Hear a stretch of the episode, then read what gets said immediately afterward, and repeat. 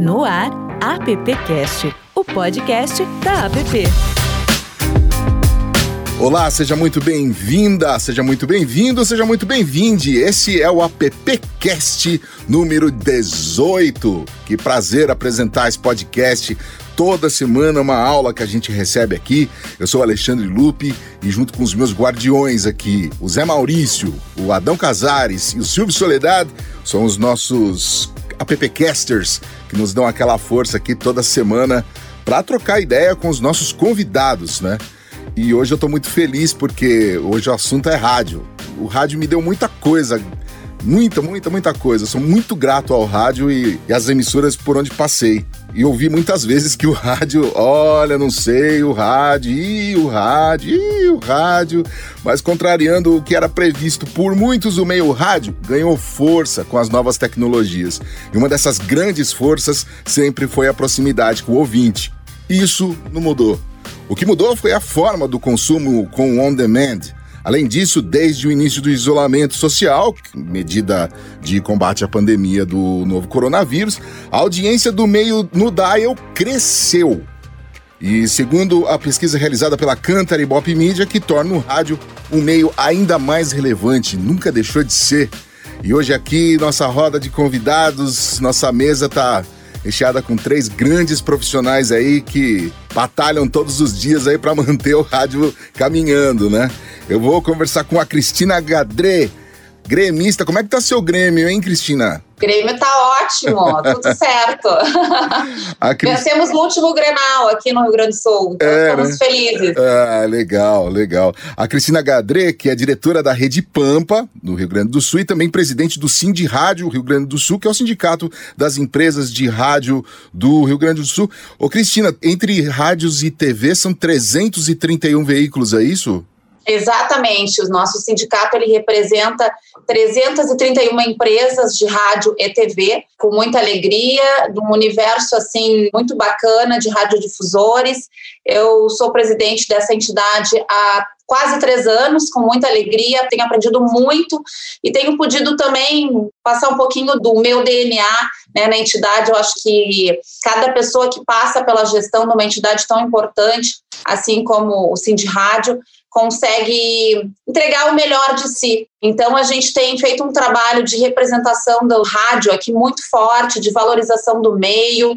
Claro que estamos muito tristes por estarmos vivendo essa pandemia mundial, mas a gente acredita que a união do setor, não só uh, de uma forma regional, mas também nacional, como a gente agora aqui está desenvolvendo esse papo bacana, né? Unindo pessoas de empresas e de estados diferentes. Eu acho que essa união fortalece muito o nosso setor, né? E eu diria que o rádio está mais forte do que nunca, viu, Alexandre? É, é verdade. Legal. Bacana, Cristina. Bom, temos também aqui o Acácio Luiz. Acácio, como é que tá lá na direção da Rádio Mix? Bom dia, bom dia a todos. Quero agradecer o convite. É um privilégio poder participar desse debate com esses convidados, um, um evento da APP, a quem eu, desde a minha mais tenra idade lá na ESPM, já é, admirava. O trabalho está muito intenso, né? A nossa vida mudou muito, né, Ale? Os nossos antagonistas e protagonistas mudaram muito as nossas rotinas, né? Isso teve um impacto muito grande nas nossas rotinas, mas Seguimos entusiasmados, como disse a Cris, o rádio está mais vivo do que nunca. Eu acho que o mundo digital foi feito para o rádio. Ninguém foi mais beneficiado com as possibilidades das plataformas digitais do que o rádio. Isso abriu para nós é, uma série de oportunidades de relacionamento com o mercado, relacionamento com os ouvintes, maior interatividade, maiores possibilidades comerciais e de interatividade que tornar a nossa vida bem mais dinâmica, né? Ela, por si só, é, já era muito dinâmica, de tédio ninguém morre. Não... Tem razão, Cássio. Bem-vindo ao AppCast. E o nosso terceiro convidado, cara, boa praça, gente boa demais, grande parceiro aqui também da Compasso, Guilherme Amorim. Seja muito bem-vindo, Guilherme. Prazer te receber aqui. O Guilherme, que é diretor de negócios do Sistema Globo de Rádio, também conhecido como SGR. Guilherme. Oi, bom dia, bom dia, Ale, bom dia a todos aí. Prazer estar com vocês, né, nessa roda de debate com profissionais que prestigiam também, né, o, o meio rádio e que estão dedicando aí seus esforços para desenvolvimento deste meio. Obrigado aí pela app, pela participação, né, neste momento, pelo convite. Acho que a gente tem uma troca bastante interessante para fazer e para mim é um privilégio estar participando desse momento com vocês. Obrigado aí. Muito bom. Bom, Cris, Acácio, Guilherme, eu vou começar com a Cris. A nossa primeira pergunta, para a gente começar a esquentar esse nosso papo aqui, é claro que a gente vai perguntar como é que a pandemia afetou editorial e comercialmente o meio rádio, né? E teve, claro que teve um grande impacto aí. Cris, queria começar com você. Olha, lá no início de março, eu acho que quando começou aquele pânico, né, pelo menos aqui no Rio Grande do Sul, desde o início a gente viu o rádio ganhando muita força, porque no mundo onde a gente tem as redes sociais, as mídias sociais, as próprias rádios, né, estão conectadas em todas as plataformas, a população começou a buscar da onde tirar informação com credibilidade, né? E o rádio ele lidera nesse ponto, né? O rádio é, segundo recentes pesquisas, o veículo de comunicação com a maior credibilidade do mercado. Então, logo desde o início da pandemia, nós vimos uma procura, um início, né, um aumento, inclusive de audiência do meio rádio, porque as pessoas confiam no rádio e aí ali buscaram né, uma fonte de informação segura para poder se informar da gravidade da pandemia, dos cuidados, logo né, que começou toda essa circulação de informação dos protocolos de higiene ao chegar em casa, etc. E acho que as rádios conseguiram né, fazer um trabalho muito importante de prestação de serviço gratuito, que é uma coisa que a gente tem que deixar muito claro, acessível de diversas formas, afinal hoje rádio é, inclusive TV, é rádio é internet, rádio é tudo, mas sobretudo, né, a gente conseguiu nos lugares mais longínquos do nosso Brasil levar informação de qualidade, né? E, e, seguimos no topo da credibilidade até hoje, porque a rádio ela tem essa característica que tu muito bem comentaste, né, Alexandre, que ela é muito próxima do público. E a rádio conseguiu, assim, cada um né, dentro da sua linguagem, dentro do seu meio, né, da sua comunidade, do seu mercado, levar a informação do jeito que aquela população, né, necessitava. Enfim, até porque uh, o Brasil, um país continental como o nosso, né, a gente teve momentos diferentes da, do avanço da pandemia, da gravidade da pandemia, das políticas de como foi conduzido, como era conduzida a, própria economia na, em cada estado, né? Então, assim, eh, a gente viu uma força muito grande da credibilidade e até da audiência, né? Um aumento da audiência comprovado do meio rádio, não só pelo rádio em si, mas pelo digital de uma forma muito forte. A gente conseguiu mensurar o aumento da audiência. E claro que no início houve, com o fechamento do comércio em muitos lugares, houve aquela questão de alguns clientes, alguns anunciantes terem sim que se reorganizar, porque afinal de contas nós não estávamos preparados e por mais que a gente já viesse ouvindo falar do novo coronavírus desde fevereiro, janeiro, quando chegou aqui de uma forma abrupta é que a ficha caiu mesmo, né? Então, muitos anunciantes tiveram que se reorganizar, né, para a questão de venda digital. E o que a gente sempre buscou demonstrar é que sempre há oportunidade, né? As pessoas vão continuar consumindo, as pessoas continuam tendo as suas vidas. E o que a gente tem que mostrar para os clientes de uma forma geral é para, para os que ainda não estão adaptados ao mundo digital, a venda online, a venda por WhatsApp, a venda por internet, que esse é um caminho já inevitável, é o presente, não é o futuro, né? E muitos já, graças a Deus, estavam ah, preparados para isso, mas às vezes em cidades menores, né? Em alguns lugares, o pessoal ainda teve que enxergar essa realidade e correr atrás. E nós, gestores, dirigentes, entidades de empresas de rádio, a gente também pôde ajudar nesse processo, né? De mostrar que a gente não pode, num momento como esse, desacelerar. A gente pode, tem sim que focar mais no que, que o público né, vai precisar, o que, que nova forma de fazer do consumidor de consumir, né? Então é isso que a gente tem feito desde né, lá março, bem no início de março, com campanhas, inclusive, de mídia aqui para todo o Rio Grande do Sul. E a gente tem conseguido sim um bom resultado, viu? A gente está muito feliz porque os anunciantes entenderam, né, nesse contexto, com a união entre as empresas de rádio e o próprio mercado, as agências, tem feito a gente conseguir cada vez mais se organizar nesse sentido. Ah, legal. A Cássio, anda na onda do que a Cris acabou de colocar pra gente. A Cris aí tá frente a um grupo de rádio e são várias audiências aí. Né? No caso da Mix, especificamente, de você que já passou por tantas emissoras, no caso da Mix, você tá, fala com um público mais jovem, tipo a nossa idade, assim, será?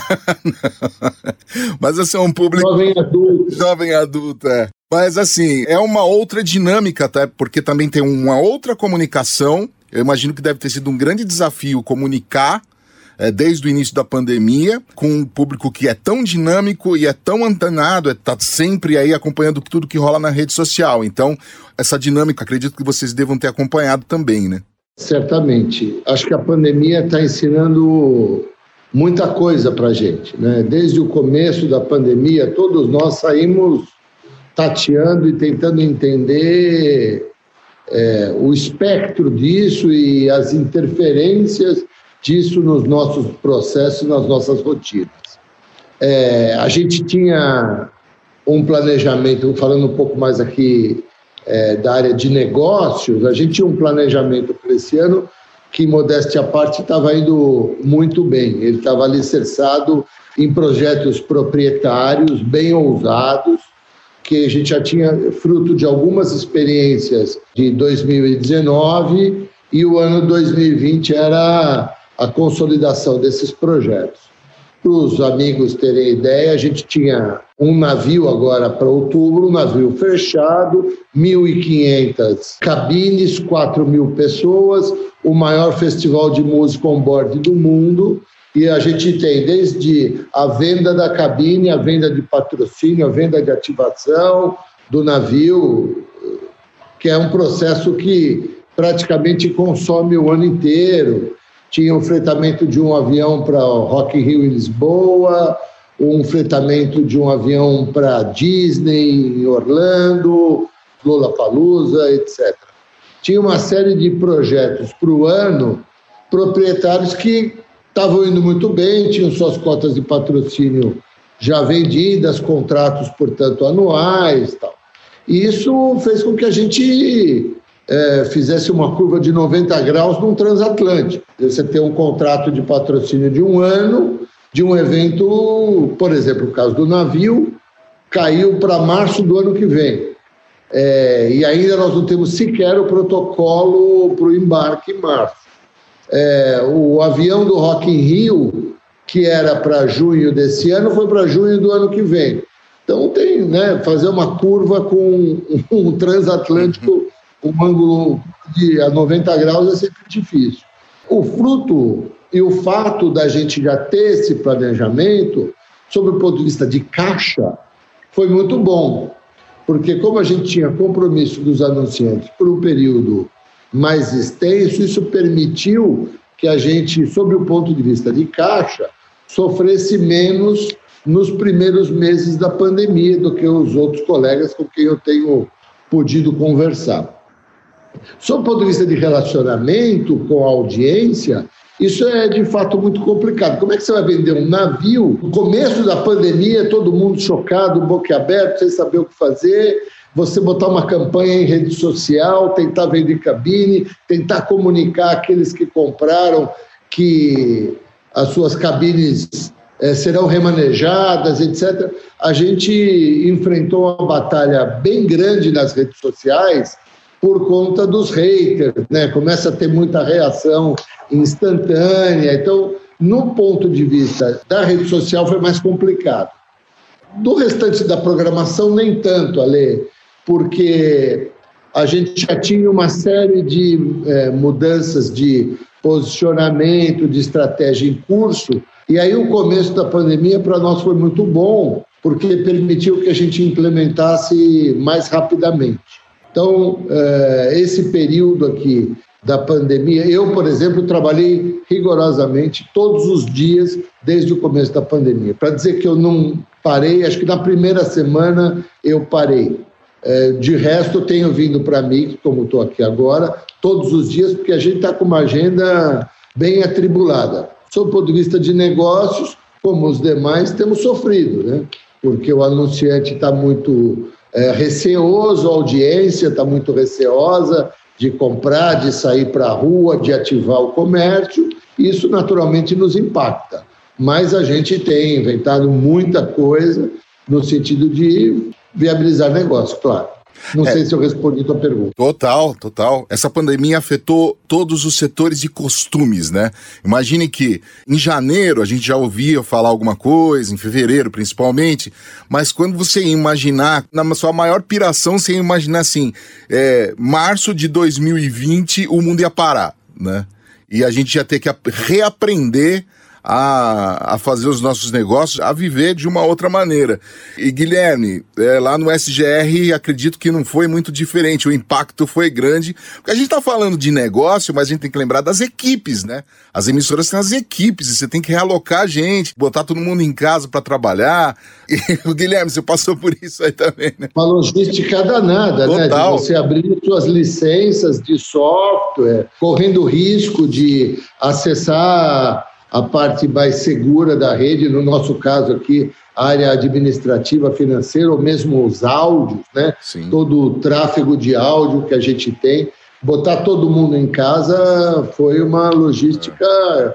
grande. Botar computador para todo é. mundo, licença para todo mundo. É, nem tudo depende da gente, né? Desculpa. Imagina, é questão de segurança da informação aí que é extremamente importante, né, Guilherme?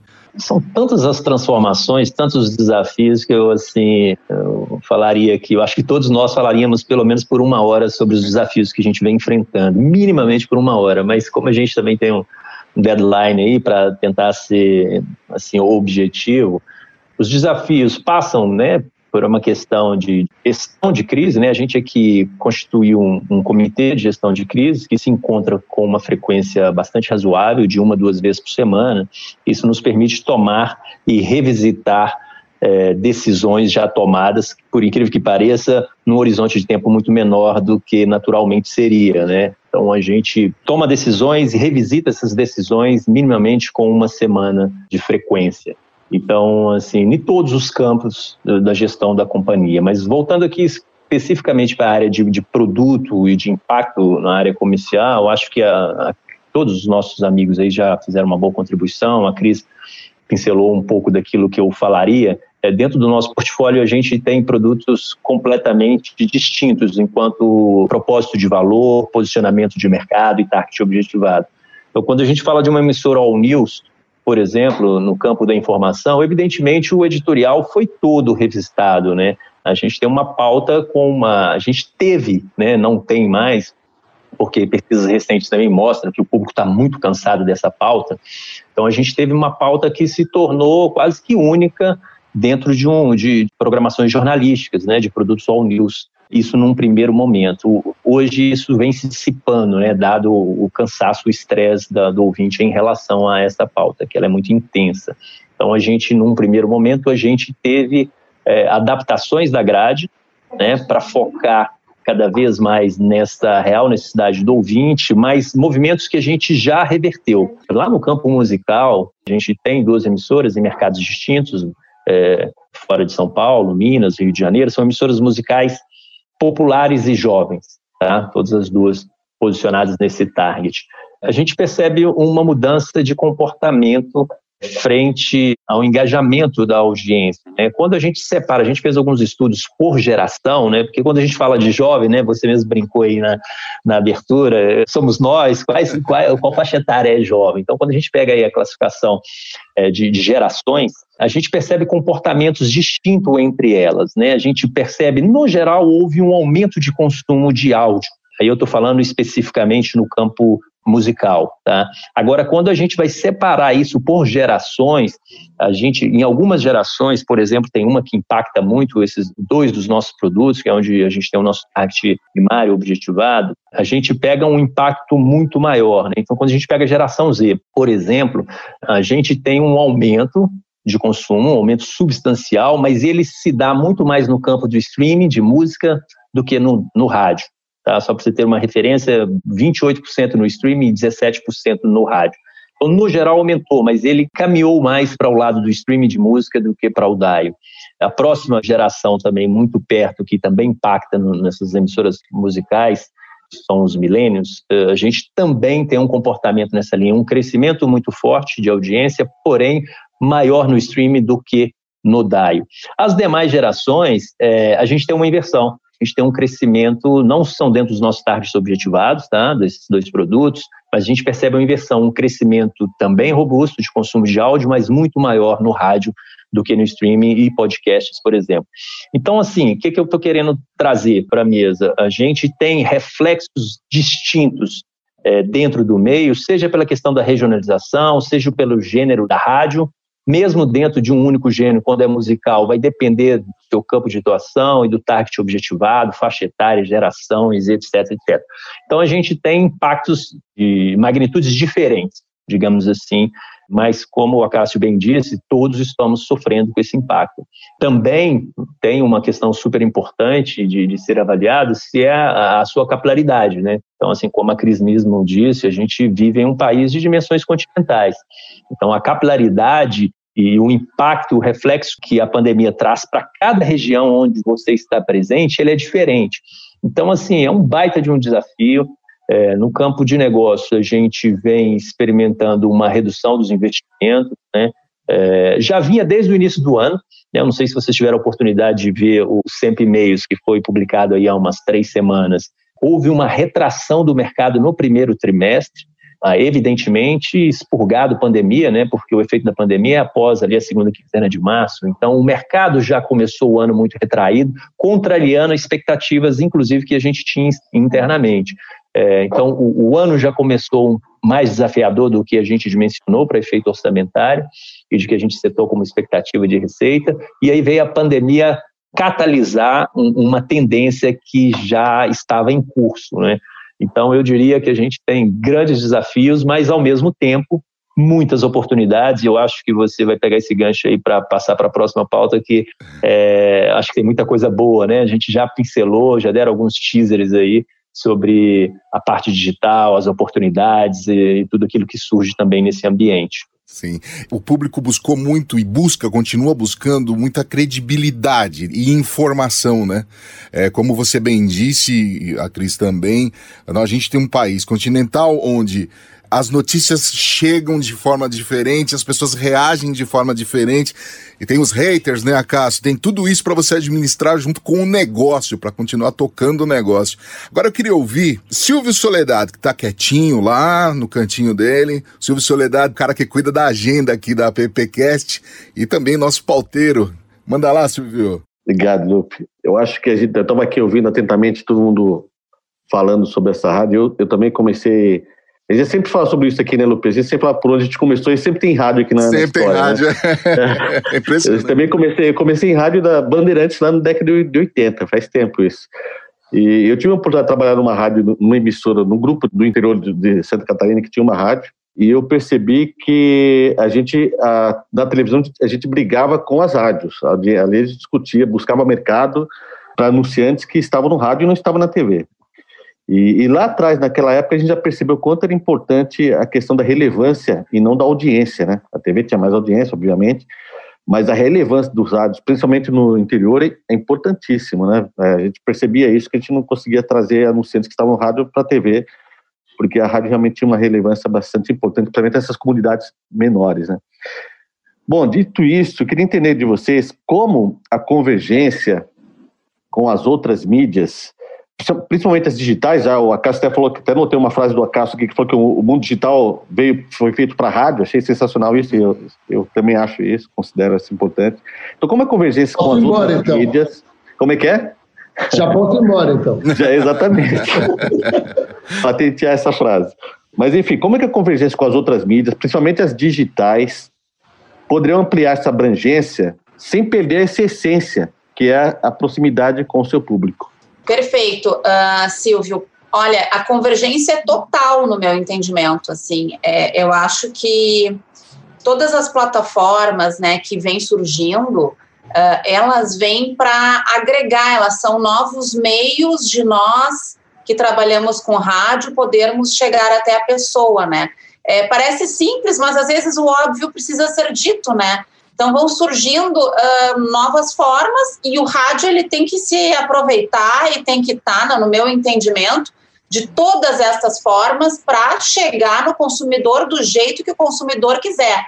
E eu acho que então é, é uma força, é uma oportunidade que muitos estão aproveitando já muito bem, né?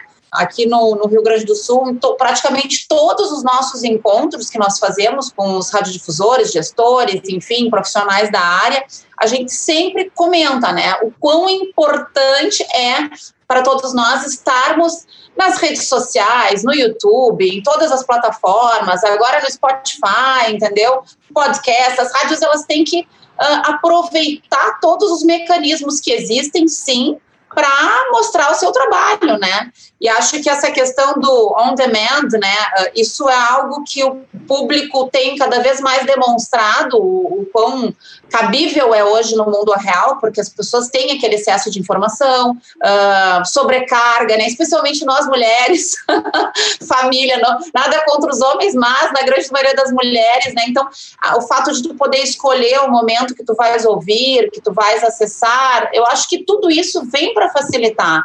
Então, é, acho fundamental nós todos estarmos cada vez mais antenados com as novas plataformas, com as mídias digitais, com tudo que for possível, né? Chegar no público, seja do jeito que for, mas chegar, né? Isso é o mais importante.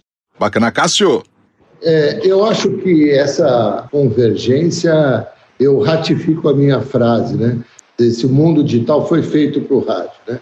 A gente os formadores de opinião falam muito de Spotify, porque o Spotify, o Spotify era um dos algozes e provavelmente seria um dos candidatos à morte do rádio. Né? A gente vê hoje no mundo inteiro que o Spotify não quer ser mais nada do que não o rádio. Uhum. Ele está produzindo conteúdo, ele precisa fazer companhia, ele precisa deixar de ser concorrente do CD ou da fita cassete. Ele nunca foi concorrente do rádio.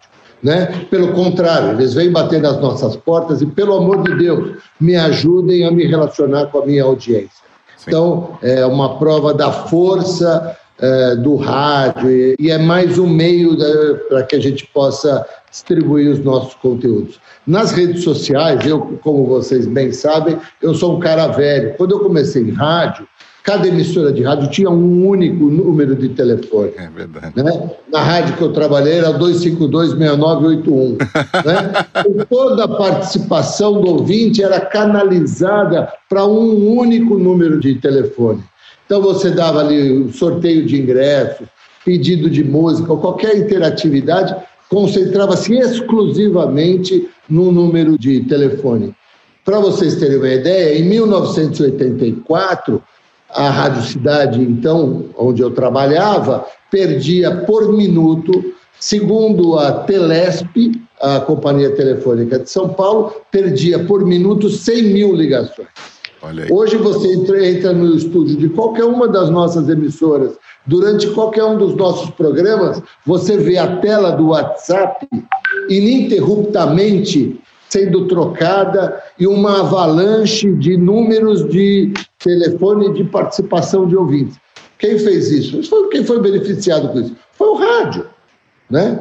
Então a gente hoje realiza mecânicas promocionais e interatividade através das redes sociais, promovemos shows via lives, os nossos ouvintes participam através de áudio, imagem, recado por intermédio de WhatsApp. Né? Então hoje em dia a gente tem uma capilaridade e uma, um relacionamento muito grande com a audiência. Isso permite que a gente entregue projetos 360 graus para os anunciantes. Hoje não tem uma proposta, um projeto, um plano comercial da Rede Mix ou de qualquer uma das nossas emissoras, para não ser cabotino, que não tem uma entrega em rede social, que não tem uma entrega é, de é, lives, de é, stories, é, que não tem uma entrega na rádio, que não tem uma atividade presencial. O rádio é uma mídia é, por si só mobilizadora. E a rede social vem nos ajudar nessa direção. E por último, eu quero tocar num ponto bem nevrálgico, que é a questão da ferição das audiências, que talvez a gente passe aí pela pauta, mas a, a Rádio Mix de São Paulo tem mais do que o dobro de audiência no meu player do que o Ibope diz.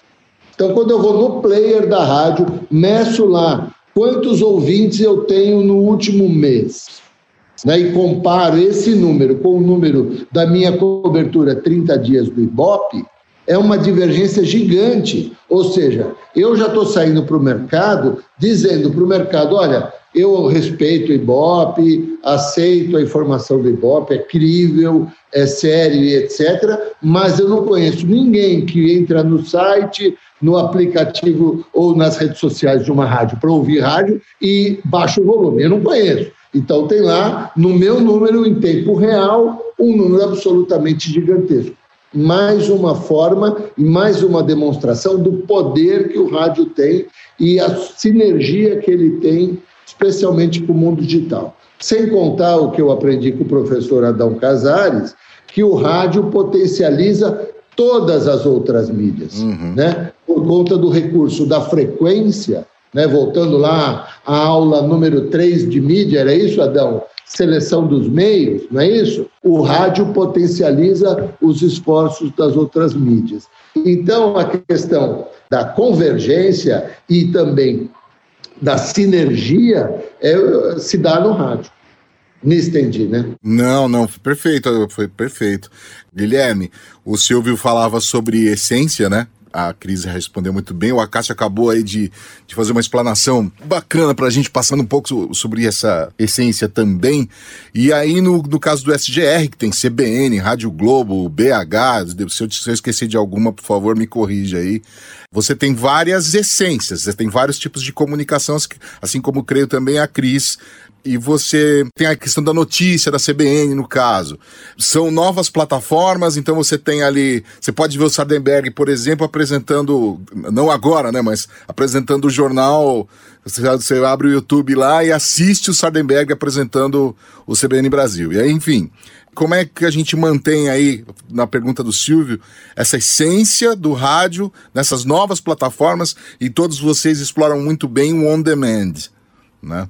O Ale, é, nossos colegas já colocaram bem aí, eu não sei se conseguiria complementar aí o, o, debate, assim, eu acho que essa essência trazida aqui na proposta da pergunta, que é proximidade, ela de fato não se perde com uma questão dos meios digitais, né? Que muito pelo contrário, isso reforça, né? Quando a gente pensa em plataforma de consumo, né, assim, o, o rádio tradicional como ele foi visto, né? Tem até um ponto assim para a gente refletir um pouquinho, né? Como ele será visto, porque como você mesmo citou, né? Quando você assiste o Sadenberg no YouTube ou quando você está ouvindo um podcast no Spotify, isso é rádio ou não é rádio? Essa eu acho que é um grande desafio que a gente tem, porque a forma como isso é ferido hoje, a forma como a gente traduz o conceito do que é rádio, ainda está muito associado ao, ao, ao device de, de pilha ou plugado numa energia, né? Esse é um grande desafio. Assim, o conceito de rádio ainda está intrinsecamente ligado ao device.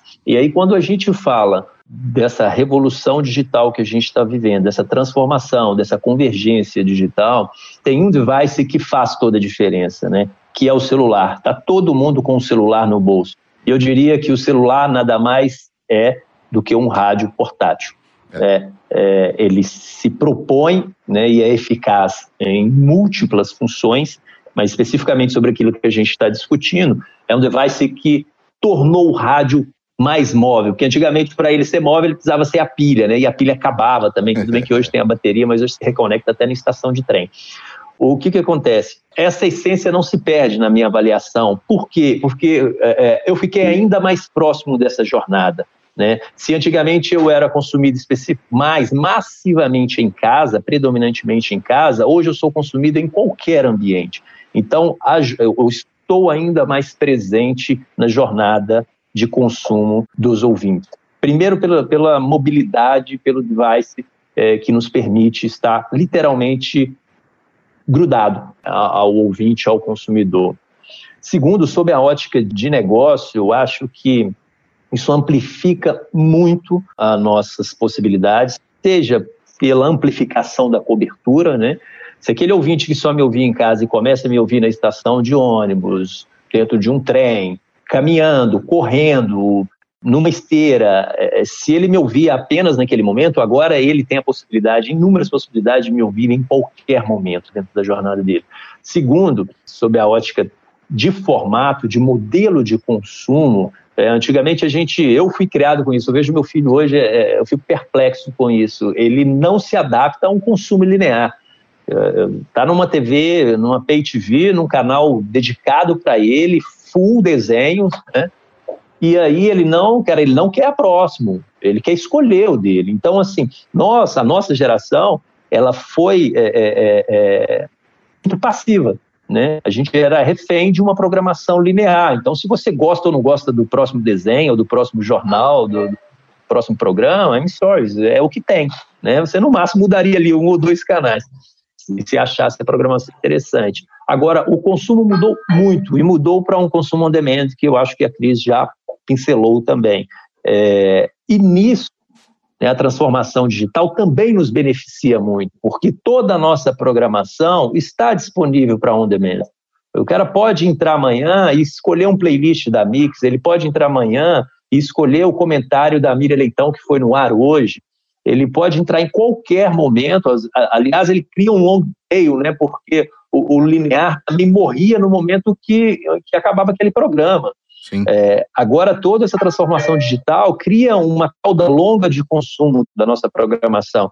A gente percebe programas, podcasts, tudo que está embalado para consumo on demand, sendo consumido em horários é, completamente diferentes do que é o pico de audiência, do que é o prime time do consumo linear. E muitas vezes sendo consumido aqui 30 dias, 60 dias, que está há 2, 3, 5 anos. Muda muito, amplifica muito as possibilidades, estende-se muito né, quando a gente é, fala da, da, da perenidade do, do, conteúdo, seja ele musical, jornalístico, a gente fala que naturalmente você amplia muito a vida, vida útil desse conteúdo que já foi ao ar.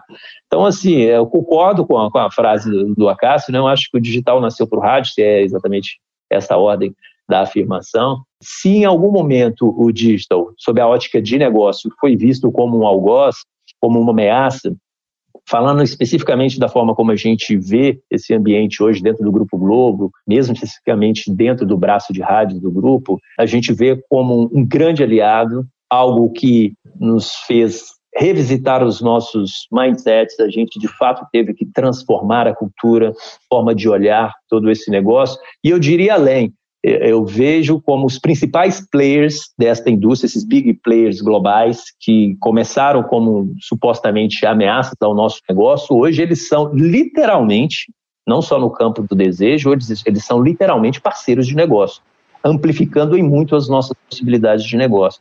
Então, assim, a gente, eu acho que a gente não perde a essência, tá, Silvio? A gente preserva essa essência uma vez que a gente amplifica os touch points, né? A gente está ainda mais presente na jornada deles. É, e proximidade, para mim, é, tem a ver com você estar presente. É, e também conhecer. O conhecer vai se dar de uma forma ainda mais é, eficaz e eficiente através do uso dos dados. Então, se antes a gente conhecia porque o cara ligou, deixou ali o seu nome, telefone, data de nascimento, não importa o dado que a gente estava colhendo, estava colhendo naquele momento, hoje eu consigo determinar a frequência com que esse cara vai no supermercado Carrefour, por exemplo, e o ticket médio de compra do cartão de crédito dele. Só para exagerar um pouquinho aqui, mas é a mais pura verdade. Então, assim, para mim, proximidade, essa essência, ela não se perde e eu acho que ela se amplifica, inclusive sob a ótica de conhecer mais profundamente o meu ouvinte, porque eu consigo mergulhar mais no seu universo, na sua jornada, nos mais é, diferentes aspectos que a gente queira analisar.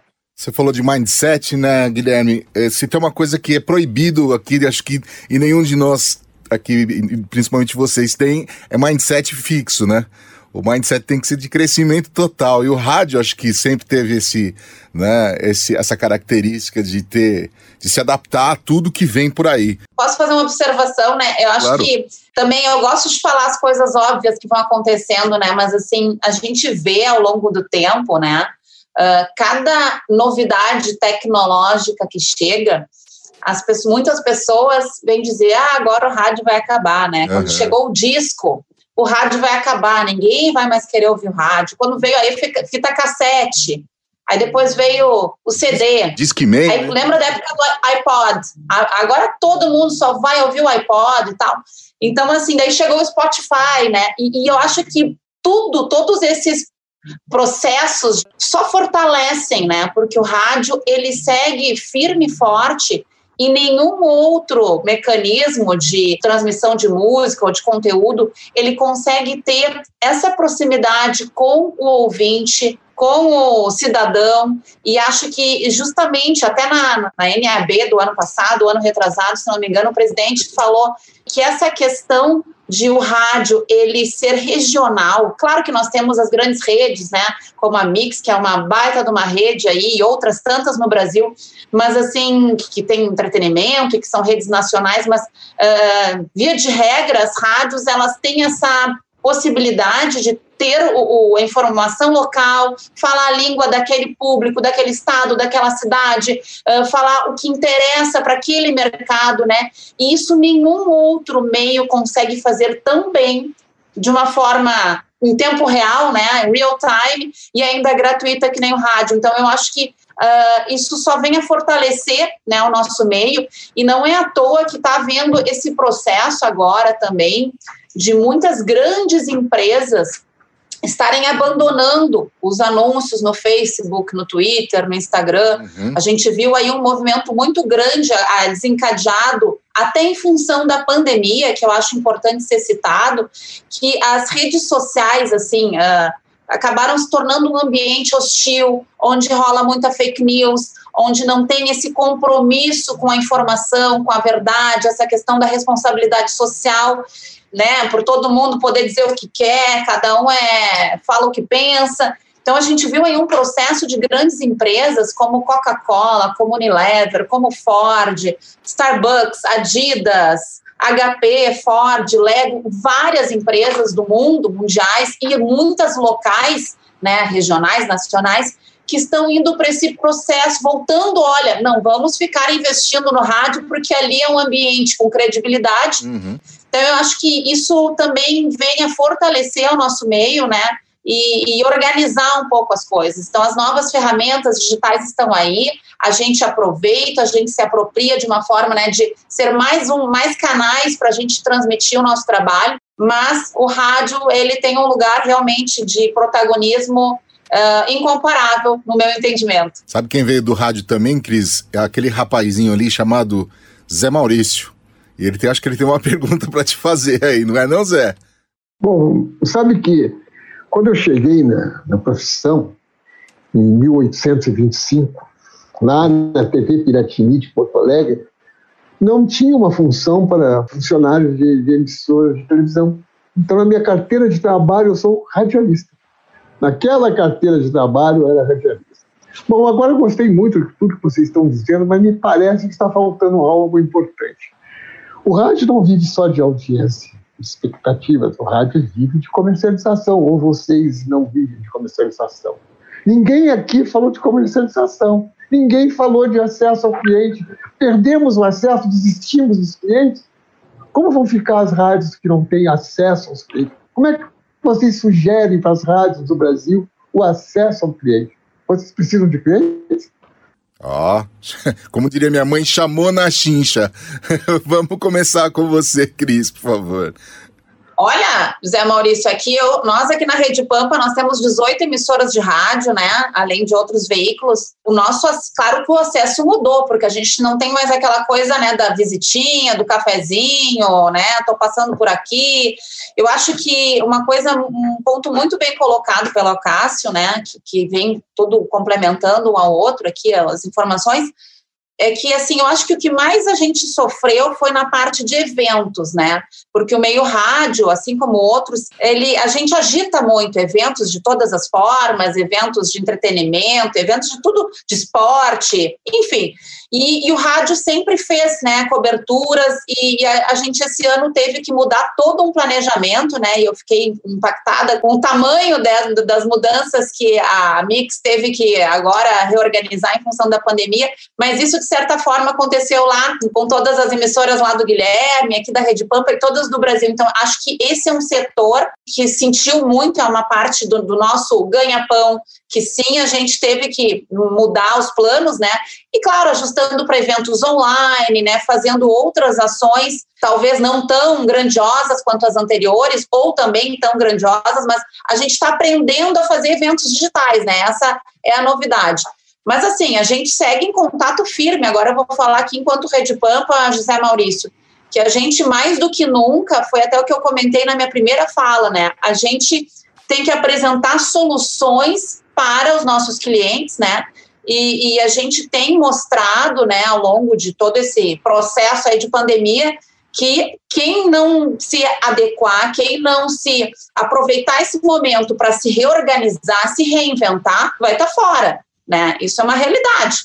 Porque as pessoas estão comendo, as pessoas seguem precisando de roupa, as pessoas seguem, seguem com necessidades de saúde, enfim, as pessoas seguem né, vivendo e a gente precisa uh, mostrar os serviços dos nossos clientes para todas as pessoas. Então a gente consegue sim firme e claro que o contato fica com reuniões assim online, fica com WhatsApp, fica com celular. Tudo. Nosso contato com o cliente ele deixou de ser presencial, né? Mas ele segue firme das, das formas que a gente tem conseguido. Não é o ideal, eu acredito muito assim no contato pessoal. Eu acho que Uh, eu sou uma pessoa que eu adoro estar tá com gente, estar tá com pessoas, acho que a gente cresce, a gente evolui, a gente aprende a como ser, a gente se inspira.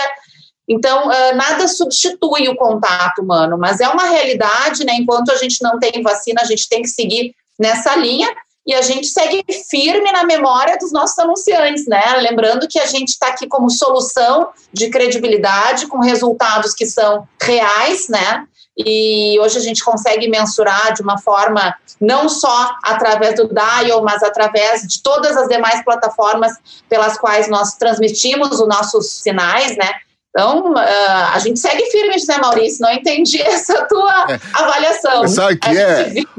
O Adão. O Adão... deixar os clientes de lado, né? Aí que tá, não pode deixar não, os clientes. o cliente, ele é o principal, é o nosso, né? A gente é. dorme e acorda pensando no cliente. Ô, Guilherme, e a bronca do Zé? Como é que faz? Olha, eu acho que assim, a gente pode avaliar sobre vários aspectos, não apenas o da pandemia. Assim, essa atenção, se é que eu capturei bem a, a essência da pergunta, por favor, me corrijam se eu estiver errado, essa capturar a atenção dos compradores de mídia, digamos assim, é, neste modelo que a gente conhece, o modelo agência e cliente, é um grande desafio para o meio rádio, principalmente na atual conjuntura, é, não na atual conjuntura de pandemia, mas eu diria assim, nos últimos 10 anos, minimamente, a gente vem vivendo uma revolução na indústria da comunicação.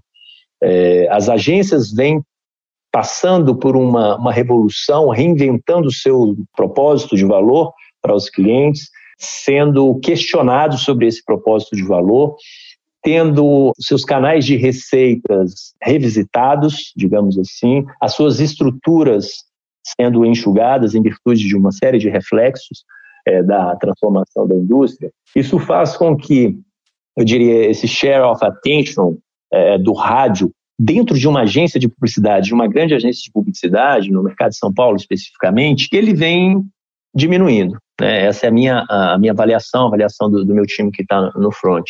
É, então, a gente já vem passando por um desafio de capturar essa agenda, de ter acesso, é, mais acesso a essa agenda. Primeiro, porque eles estão mais reduzidos. Segundo, porque a relevância do digital transformou completamente é, a forma como as agências olham para meios de comunicação.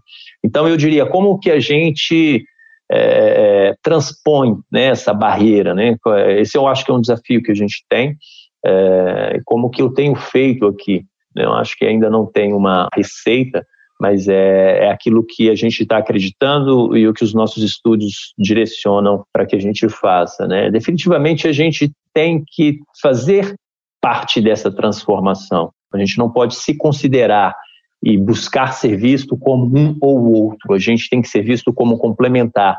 Mas mais do que isso, a gente tem que adentrar nesse universo e ser parte dele. Então, assim, há uma transformação completa de time, desde o seu approach, seu speech de venda, os nossos portfólios, né? A forma como a gente embala a rádio, é um pouquinho da provocação que eu fiz lá atrás, ela está mudando, está mudando intensamente. Se você olhar para o material de comunicação, no passado, no, no, dia do rádio, a gente fez uma provocação no anúncio que a gente fez nas mídias especializadas aqui do, do trade, que era uh, o dia do áudio, porque há uma transformação muito grande na indústria e eu acho que a gente vai falar, acho, tá, que a gente vai falar cada vez menos de rádio e mais de consumo de áudio. Uhum. E acho também exatamente para que não se perca uh, uh, o que é o rádio né? Porque se a gente continuar olhando o rádio pela o que ele era, a gente vai deixar de ser percebido como rádio. Aquilo que eu falei lá atrás, quando você está numa plataforma do YouTube, quando você está no, no, no, agregador de podcast, quando você está num consumo on demand, num player qualquer, você está consumindo rádio. Só que as pessoas não declaram que isso é rádio, elas não é, percebem isso como rádio. Então a gente, na nossa visão, a gente vai falar cada vez mais de consumo de áudio. É, e acho que a longo prazo a gente está falando de uma migração de consumo para um consumo de streaming também, é, assim como está acontecendo com a TV. Aí eu estou falando de uma, de uma perspectiva de longo prazo. É, então, como que a gente transpõe essa barreira e captura mais é, a atenção das agências e também dos clientes, a partir do momento que você é mais relevante para eles. Né? A gente sabe disso, a gente prioriza aquilo que é relevante na nossa agenda. É uma agenda já tão tumultuada, tão disputada, que a gente precisa fazer escolhas, né? tem muitos trade-offs que a gente faz é, todos os dias. E aí, a, a minha sugestão para outras áreas que possivelmente possam estar bebendo dessa fonte é que elas se reinventem, se transformam, se transformem, façam parte desta transformação digital. O Grupo Globo quero aqui falar pela TV, até porque né, não posso falar sobre isso, não sou um executivo da TV, mas eu vejo isso, é claro, né, o que eu estou dizendo aqui é público. A própria TV Globo né, é, vem passando por uma transformação muito grande, visando ser uma tech. A rádio, ao meu ver, e é o que eu estou trabalhando e fazendo aqui, é transformando também a rádio em uma tech. Né, é ser cada vez mais digital, mais on demand, ser muito mais estratégico, analítico e uso de dados e ofertar tudo o que a gente tem em outros devices, em outros ambientes, em outros modelos de negócio. É, acho que tem muitas oportunidades quando a gente enxerga o dígito como um parceiro estratégico. É, eu diria uma, até para deixar uma provocação, assim, uma que a gente está vasculhando recentemente, é, ainda está no, no, campo interno aqui, mas é, me sinto muito à vontade de compartilhar isso com vocês, até porque talvez vocês se sintam provocados. Assim, é, a gente está em conversa com uma plataforma americana para plugar o linear no programático. Né? Isso não existe, existe uma única plataforma no mundo, pelo menos que a gente conseguiu mapear, é, que vai muito bem, cobre quase 100% do mercado norte-americano. É, e lá eles conseguem comercializar o break do dial, não estou falando de streaming, via programática. Tem uma empresa, depois eu compartilho com vocês aí o link, se chama Jelly, se vocês quiserem já pesquisar, a gente está em conversa com essa empresa para fazer transferência dessa tecnologia para cá. Isso muda completamente o, o, conceito de rádio no país, sob a ótica, inclusive, de negócio. Por que, que as agências compram programática? Não é porque é sexy, é porque tem pesquisas que mostram que o simples fato de você comprar via programática, você tem um ganho de eficiência de 20% no seu budget. Não importa o que você comprou. Você comprou uma tela de elevador, se foi um, um banner num portal ou num agregador, não importa. O formato é outra história, outra discussão. Ah, o fato de você transacionar via programática, é lógico que aí a gente tem uma cadeia rica de stakeholders e que rouba, não que rouba, né? que faz jus a parte dessa receita, mas ela faz que o budget seja otimizado no mínimo em 20%. Então, os principais guidelines que eu tenho observado do, dos players multinacionais, dos anunciantes multinacionais, eles privilegiam e aumentam os KPIs para a compra via programática por causa da eficiência. E aí, qual é, fazendo um paralelo, o que, que a gente viu de transformação na indústria de comunicação, de meios de comunicação recentemente, e que está muito em linha com o que eu estou falando na minha visão? A própria transformação do out of home.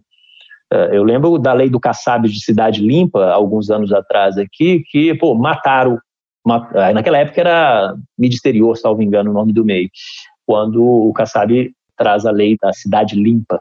Então, a matar o meio de mídia exterior. E olha o que, que virou isso hoje. Isso se deu muito por um olhar de que nós precisamos ser parte dessa transformação, nos apropriar disso e nos apresentarmos para sermos vistos e reconhecidos como. Isso muda tudo. Então, há um esforço muito grande da nossa parte em construir todos esses pilares que nos credenciam ser uma empresa MediaTek, e eu acho que tem muitas oportunidades para o meio rádio como um todo em se apropriar desse território, buscar oportunidades, inclusive novos modelos de distribuição e comercialização junto ao, ao dígito. É dessa forma que eu enxergo, Zé, é, é, a gente transpor essa barreira, porque se a gente não for relevante para o cliente, principalmente para a agência, é, você não captura essa agenda dele, você não vai ter acesso a ele. É lógico que a gente tem uma máxima, né? Assim, a gente precisa ter uma relação muito próxima com eles, mas os clientes estão cada vez mais exigentes. Né, para ceder espaço da sua agenda. Eles estão cada vez mais exigentes com o planejamento, com a criação, com a otimização, com a eficiência. Há uma busca gigante por ganho de eficiência em todas as frentes, seja da agenda, seja do investimento, principalmente pela mensuração de tudo isso. Agora, a, a, gente precisa aumentar a nossa representatividade, a nossa relevância, e aí, de uma forma mais orgânica, a gente vai ganhar relevância na agenda deles. É, é assim que eu enxergo, falando médio e longo prazo, tá? Desculpa que eu me estendi um pouquinho aí. Imagina, imagina, Guilherme. Radialista, radialista. quero, quero citar duas coisas aqui. O Guilherme acabou de falar sobre Out of Home. A gente. Nós temos também uma edição aqui do, do AppCast, a edição número 17, é, que, que a gente tratou do assunto Out of Home e, e vai se surpreender com as coisas que a gente aprendeu lá também nesse episódio. Uma outra coisa, Guilherme, você falou sobre consumo de áudio e queria dizer para vocês três, sabe o que eu acho sensacional e eu como sou da velha guarda, chegar para Alexa e falar assim: "Alexa, quero ouvir rádio tal". Aí ela perguntar assim: "De qual cidade você quer ouvir?". é maravilhoso isso, cara, né? Enfim. Sem contar essa, essa nova tendência, desculpa te cortando. É, esse é mais um device que é traz vitalidade para o rádio, né? É muito bacana o aumento de consumo das smart speakers, né? Seja da Amazon ou qualquer outro, é absurdo, mesmo no Brasil, né? A gente tem um crescimento substancial e é, e é de fato isso aí, né? Você está próximo, é você estar tá cozinhando e falar para Alexa, eu quero a música tal, eu quero o playlist tal, eu quero a compra tal, eu quero a notícia tal. E é o que o rádio sempre foi, né? É. Você sempre pode escutar o rádio e fazer tudo isso. Então eu falo, voltando né, ao, ao, ponto anterior, assim, o rádio está vi mais vivo do que nunca e esses novos devices só trazem mais vitalidade para o áudio. O tempo está sempre conspira contra a gente para variar, mas eu queria, antes da gente fechar esse podcast, o Acácio citou o Adão, e eu acho que o Adão deve responder ao Acácio com uma pergunta, Adão. O que você acha? Eu primeiro vou dar um conselho pro Acácio. Não me elogia, porque os caras são invejosos aí, Acácio. Não me elogia. Os caras depois me perseguem. Nossa, o Lupe, o Zé Maurício e o Silvio.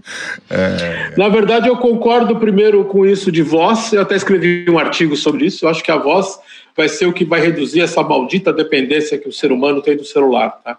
A voz vai, vai judiar muito do smartphone. Mas eu queria entrar num assunto que é um pouco da, da nossa época, Cássio, vamos falar assim, né? A gente sempre olhou aquele número, aqueles dois números estranhos, né? 70% de penetração do rádio e 5% do bolo. E me corrija se eu estiver errado, porque faz tempo que eu não olho isso, né? Aí você vê hoje que a Apple, o streaming americano é um grande anunciante do meio rádio, né? E a gente não consegue ter isso aqui de certa forma. A Apple lançou a Apple TV em novembro e nunca mais saiu do rádio americano a gente olhava, por que, que isso acontece e não acontece aqui? Quando eu estava na Grey, a gente até fez um movimento junto com a criação porque a gente achou que o rádio não era, não caminhava bem na apresentação com o cliente, porque enquanto você mostrava um monstro lindo de um filme, você mostrava uma ideia, o layout da revista, o rádio você pegava um texto, BG, Acácio fala. BG, Silvio uhum. fala. Então o rádio começava a morrer na apresentação. A gente começou a gravar os monstros de rádio para apresentar para o cliente, para ver se a gente elevava, né? Aonde pega essa diferença? O rádio é tão bom, tão eficiente, funciona tanto e o investimento é tão baixo. É, aí acho que é objeto para outra live, se você me permite, porque tem muitas pontas e muitas variáveis, algumas delas incontroláveis, outras controláveis. É, e acho que vou amarrando um pouco no, na pergunta anterior, o mundo mudou. Né? Os nossos interlocutores nas agências e nos anunciantes, gente, aconteceu uma juniorização disso.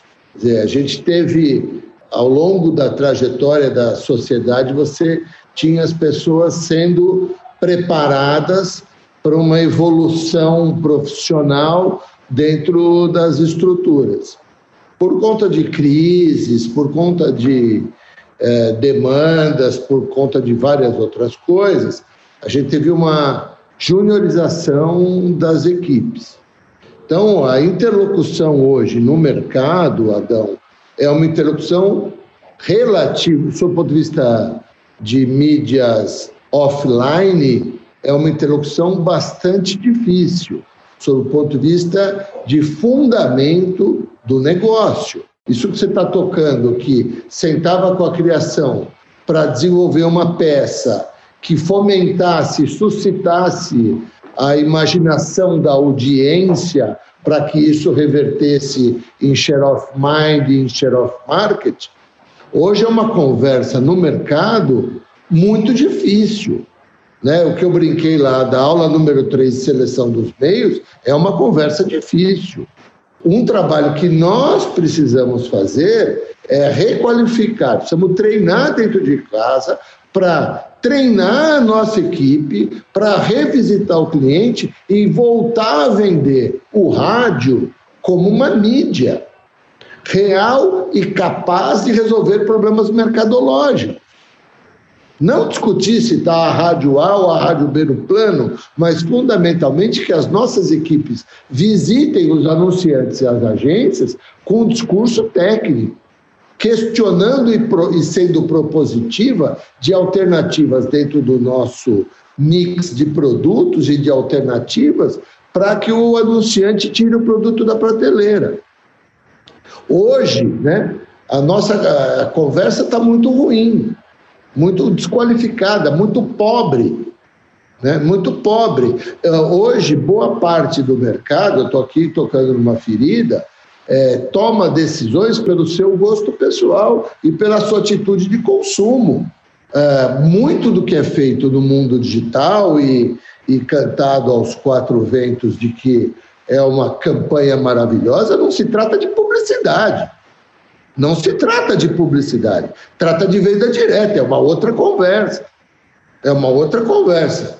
Né? Então, a gente precisa, acho que tem um trabalho que aí, como eu disse, é, a minha resposta é gigante para uma outra conversa, mas tem um trabalho a ser feito para a gente revisitar esse mercado e nos Primeiro, dentro de casa, óbvio, fazendo meia-culpa, as nossas equipes são despreparadas. Se a gente listar e for profundamente é, no conhecimento das nossas equipes, a gente pedir para um executivo dar cinco pontos de venda do rádio, por que, que o rádio precisa fazer parte de uma estratégia de comunicação de um determinado anunciante, é capaz de não vir. Né? Temos que fazer esse meia-culpa, precisamos treinar isso dentro de casa e precisamos, para a partir daí, revisitar e questionar o mercado de maneira obviamente propositiva. Né? Obviamente propositiva. Precisamos mobilizar as APPs, os grupos de mídia, a ABERT, etc., para que a ABAP, a ABA, para que a gente possa voltar a discutir o que é efetivamente publicidade. Né? Acho que esse é um pedaço da conversa. Me desculpe se, se me estendi, Adão. Outra é o critério de mensuração disso. É, do sempre e-mails, tem lá o seu critério de mensuração que ele não consegue medir efetivamente o rádio. Eu digo para você com toda a tranquilidade do mundo: o rádio no Brasil representa entre 8% e 10% do investimento publicitário é que boa parte dos nossos anunciantes, o sempre e-mail, de onde eu sou conselheiro, não consegue medir, boa parte dos nossos, né, ah, pela capilaridade do negócio, a gente não consegue ter acesso aos números, né? Então, esse número faz falta lá no relatório do sempre e-mail. Eles vão ali, eram 75, quantas são as agências hoje? Que são 200, 200 e poucos, 220 agências. Mas ainda assim, se você sair dos grandes centros, isso não aparece. A CAERT fez um trabalho há alguns anos, a Associação Catarinense de Rádio e Televisão, e, e fez uma enquete junto às suas emissoras e deu lá 20 e poucos por cento. Acho exagero. Né? Mas eu tenho certeza, se a gente, se o Guilherme abrir os números dele, se eu abrir meus números, se a Cris abrir os números dela, se a Jovem Pan, se a Bandeirantes, etc., a gente somar, a gente vai ver que é um outro número. Mas aí, infelizmente, a, a, a máquina fotográfica mede isso. Acho que houveram é, muitos avanços né, nessa medição, é, mas é, tanto é que o rádio vem recuperando a gente estava no intermeios, a gente estava com 3,4, hoje beira 4 e qualquer coisa, tem ali uma recuperação, mas também tem ali uma crítica que eu faço, que é o número do digital, que não é aquilo tudo também. E aí, se você atribui no digital um número que não necessariamente é dele, isso contamina os demais. E só é, por último, eh, falando ali, Zé, é, do relacionamento com os clientes, com os anunciantes, com as agências. A gente aqui, pelo menos na Mix, é, desde a pandemia, a gente já tinha um foco, todos nós, certamente, tínhamos focos de relacionamento interpessoal com o mercado, naturalmente. O que, que a gente tem feito na pandemia é muita atividade com, ele, com os nossos interlocutores nas suas casas. Eu faço happy hour com eles toda semana, faço live com eles toda semana, o canal de comunicação que a gente estabelecia com eles nas agências, eu estou disparando material, brinde, lançamento de produto para as residências deles. Quer dizer, a gente está tentando manter essa chama acesa, né? Com aquela máxima de venda de quem não é visto não é lembrado. Ah. Eu posso só complementar um pouquinho, sei que está encerrando a questão que o, que o Adão propôs. Essa eu diria que é uma angústia, Adão, que talvez todos nós tenham, né? Por que tanta penetração e tão baixa participação no bolo, né? Fato é que ela é em torno de 5%, vamos arredondar para cima, pelo menos partindo do, dos dados que a gente teve acesso, o próprio Intermeios, que era auditado, salvo engano, pela Price, e agora pelo Sempre Meios. Mas uh, tem duas diferenças, assim, que tem uma questão, duas questões que eu acho que impactam muito isso, sabe, Adão? Primeiro é a aferição, quando a Cássio falou em aferição, achei que ele ia falar do ponto que ele trouxe lá no início, é a aferição da audiência. Né? Uh, infelizmente, no Brasil, o modelo é o modelo de recall, o que todos nós conhecemos. E, e no mercado norte-americano, eles atuam com o people meter. Então, a gente, eles têm uma, uma mensuração infinitamente mais precisa e com um conhecimento mais profundo desse ouvinte. É, isso faz toda a diferença para quem está planejando. Você né, sempre foi um grande executivo desta área, sabe que informação faz toda a diferença para você drivear a sua decisão. Então, eu acho que um calcanhar de Aquiles que a gente tem no meio aqui, e aí fica mais uma vez, fica mais uma provocação para nós, para vocês. Eu tenho feito via aberto uma pressão, uma provocação muito grande junto à Cantor para que esse modelo seja um modelo revisto. Eles estão sempre falando que é uma questão de custo, etc, etc, mas fica aí essa provocação para que a gente tenha um modelo do, de real time aqui, que é o modelo norte-americano. Isso, evidentemente, vai trazer informações preciosas para tomada de decisão. E a outra, Adão, que eu acho, é a pulverização do meio. Né? Então, assim, infelizmente, isso aconteceu em Brasília, por exemplo, de uma forma é, bastante impressionante, quando o governo queria autorizar, o governo federal queria autorizar o banco completo, que eles têm lá um sistema, o MediaCard, que todo mundo deve conhecer, quando eles querem autorizar o banco completo de rádios, eles autorizavam quase 5 mil é, rádios no Brasil, e aí as agências viravam noites e noites fazendo PI por PI, PI por PI. Você imagina fazer 5 mil PIs para autorizar uma campanha. A gente sabe que isso não é, evidentemente, nada é, favorável ao modelo de negócio de uma agência. Então, essa pulverização, ela também é, pesa contra é, o meio na divisão desse bolo. Por isso que a minha provocação anterior a essa, se a gente conseguir unir o meio e otimizar a forma de comprar o meio, a gente começa a reverter esse bolo. Esse é meu ponto final. Cris, eu quero ouvir você também, para a gente terminar, mas o, o Acácio ergueu a mão ali e quer fazer algum comentário. aqui no que o Guilherme falou, com o que eu concordo e agradeço a, a contribuição dele na minha resposta. A questão da ferição é uma coisa seríssima, Adão, seríssima. É, eu tenho brigado, junto ao, no melhor sentido, junto ao Canta, que nós temos que abandonar a média minuto. A média minuto é o câncer eh, da programação de mídia de rádio. O mídia pega lá um ranking de média minuto. Eu nunca vi o Adão Casares comprar um spot. A média minuto só serve para o anunciante que vai fazer um único spot.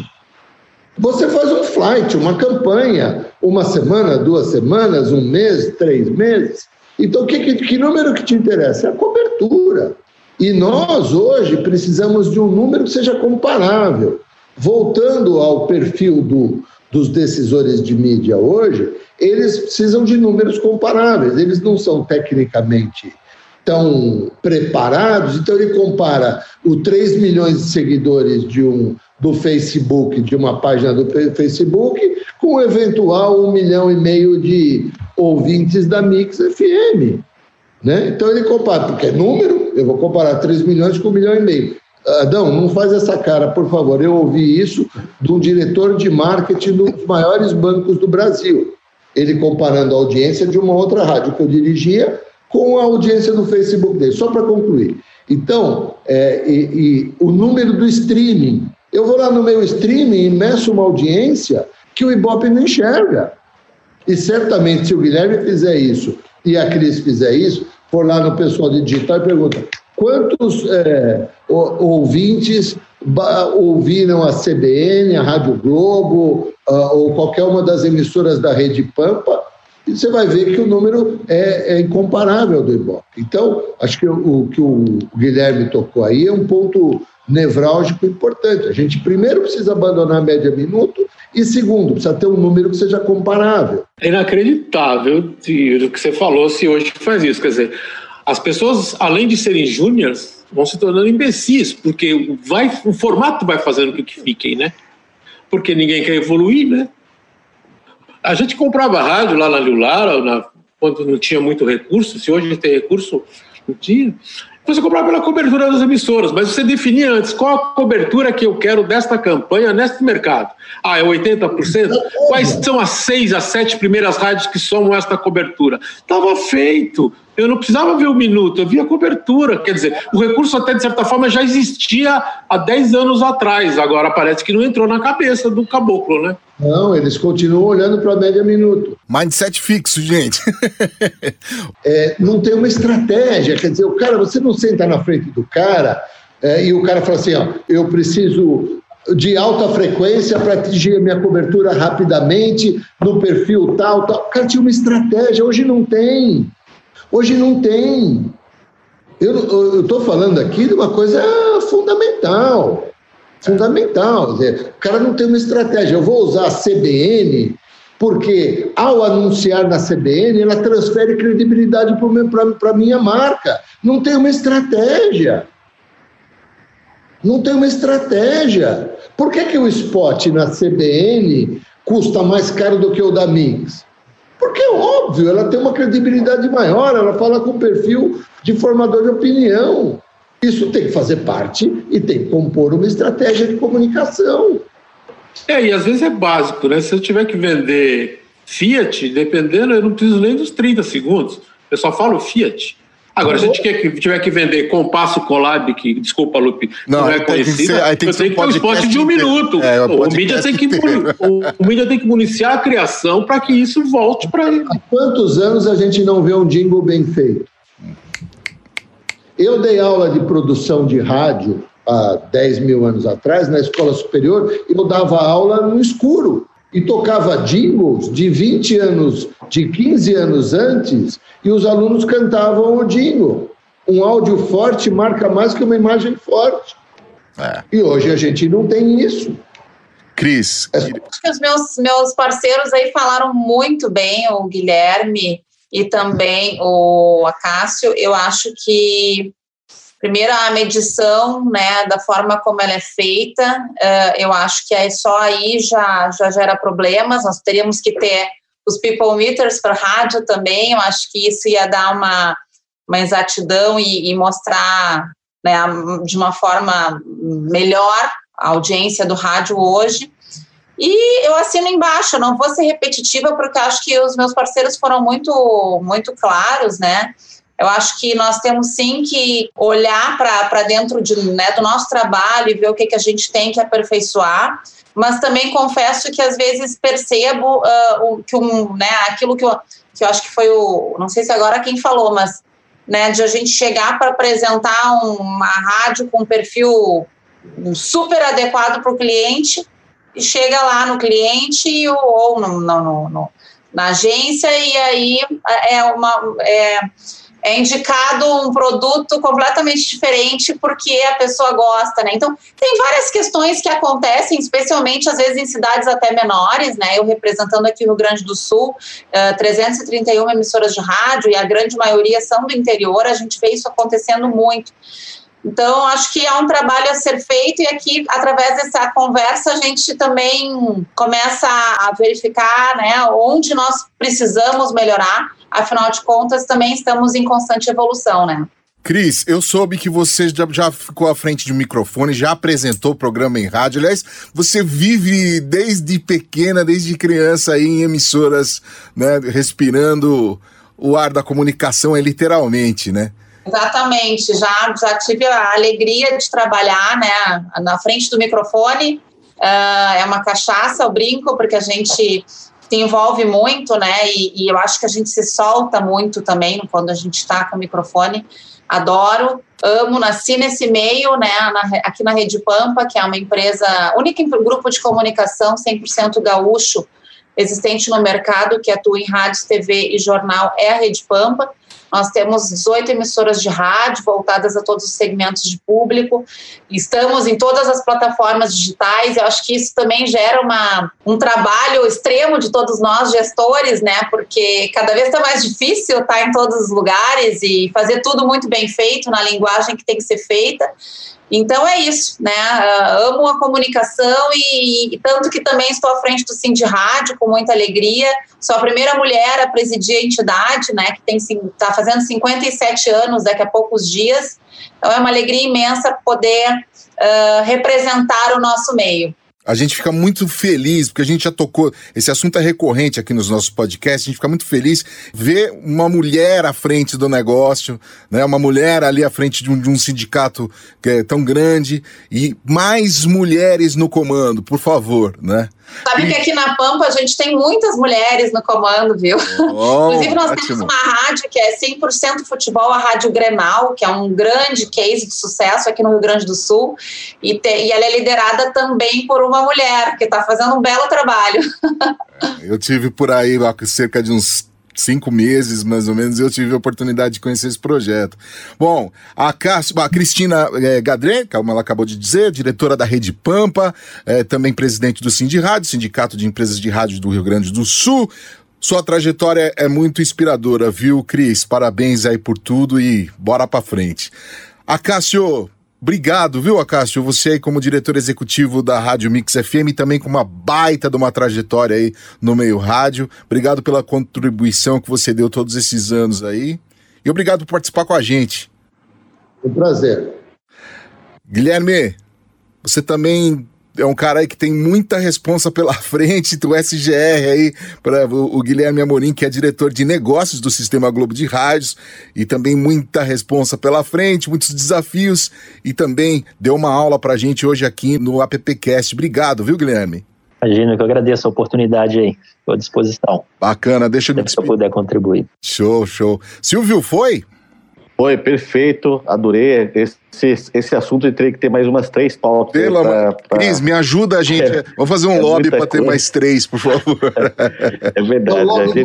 É, gente... é isso, boa. A gente fez um evento há pouco tempo sobre a, a, rádio multiplataforma também, que foi bastante interessante, que a gente teve que terminar por causa do horário, mas senão ia ficar horas falando sobre isso.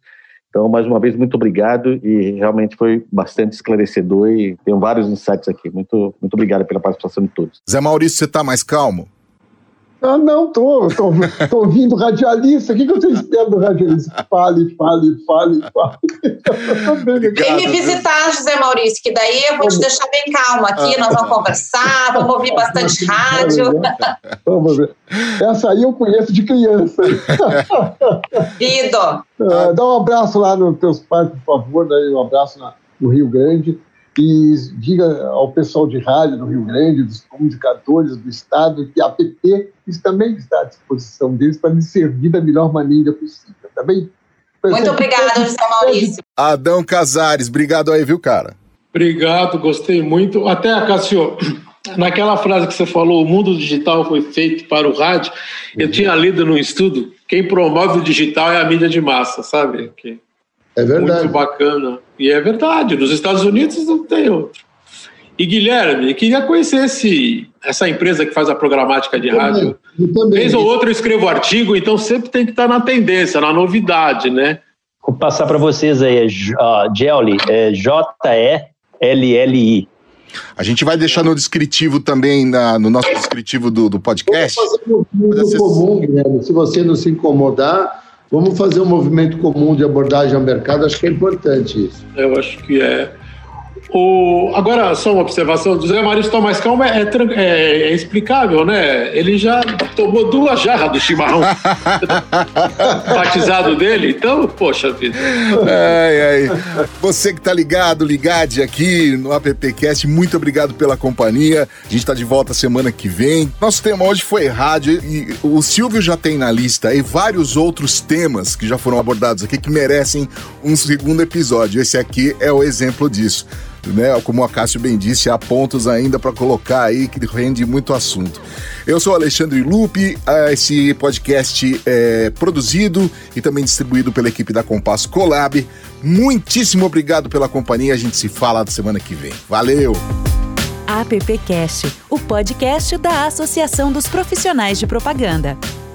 Produção Compasso Colab.